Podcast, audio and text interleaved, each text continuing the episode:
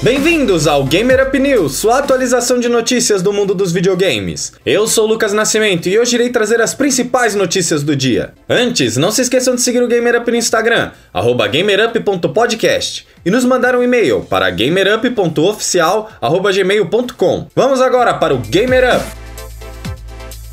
Fall Guys Ultimate Knockout tem feito muito sucesso, chegando até mesmo a ultrapassar League of Legends e Fortnite na Twitch. A Mediatonic, desenvolvedora do jogo, acaba de premiar o jogador com as melhores estatísticas com a nova skin que será lançada esse fim de semana. A própria Mediatonic não sabia quem era o vencedor. Começou então uma busca pelo vencedor no Twitter, através da hashtag The Fallen One. Eis que o vencedor foi encontrado. O streamer Dr. Lupo recebeu a skin de Peabody de Portal. E aproveitando que já estamos falando de Fall Guys, a segunda temporada do game será revelada no dia 27 de agosto, às 3 horas do horário de Brasília. Fall Guys Ultimate Knockout está disponível para PC e PlayStation 4.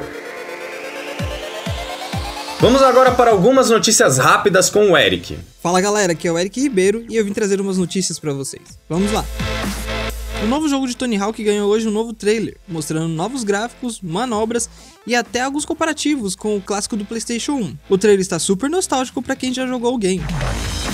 Atualizando sobre a treta da Epic contra a Apple, no domingo, dia 23 de agosto, a Epic Games vai realizar um campeonato especial de Fortnite cuja temática vai ser a briga judicial contra a Apple.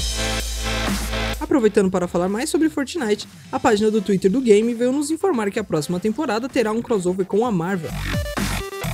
A KDA, grupo fictício de K-pop composto por Akali, Ari, Kaisa e Evelyn, de League of Legends, acaba de anunciar o seu novo single, The Baddest. A informação foi divulgada através do novo Twitter do grupo. A música será lançada no dia 27 de agosto, às 16 horas. Crisis Remastered foi adiado por conta de reclamações dos fãs quanto à qualidade apresentada em seu trailer, e agora ganha uma nova data de lançamento. O game chega no dia 18 de setembro para PC, Xbox One e PlayStation 4. A versão do Switch não sofreu nenhum adiamento e foi lançada no dia 23 de julho. E é isso, de volta com o Lucas agora. Vamos falar um pouco sobre eventos. Amanhã nós teremos o grande evento DC Fandom, onde diversas novidades sobre o universo da DC serão anunciadas. Mas, falando sobre videogames, anotem os horários. Teremos uma transmissão às 2h25 da tarde, onde será apresentado um novo jogo. Espero que seja o novo Batman. E às 9 teremos mais detalhes sobre Suicide Squad Kill the Justice League.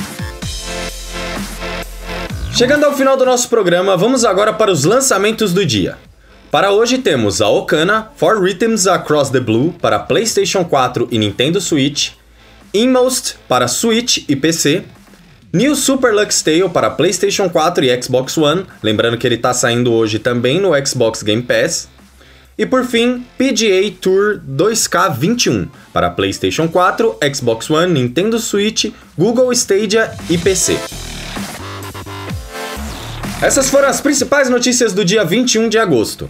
O Gamer Up sai de segunda a sexta às 21 horas, então não perca os episódios que são curtinhos. Aproveita e manda para os amigos.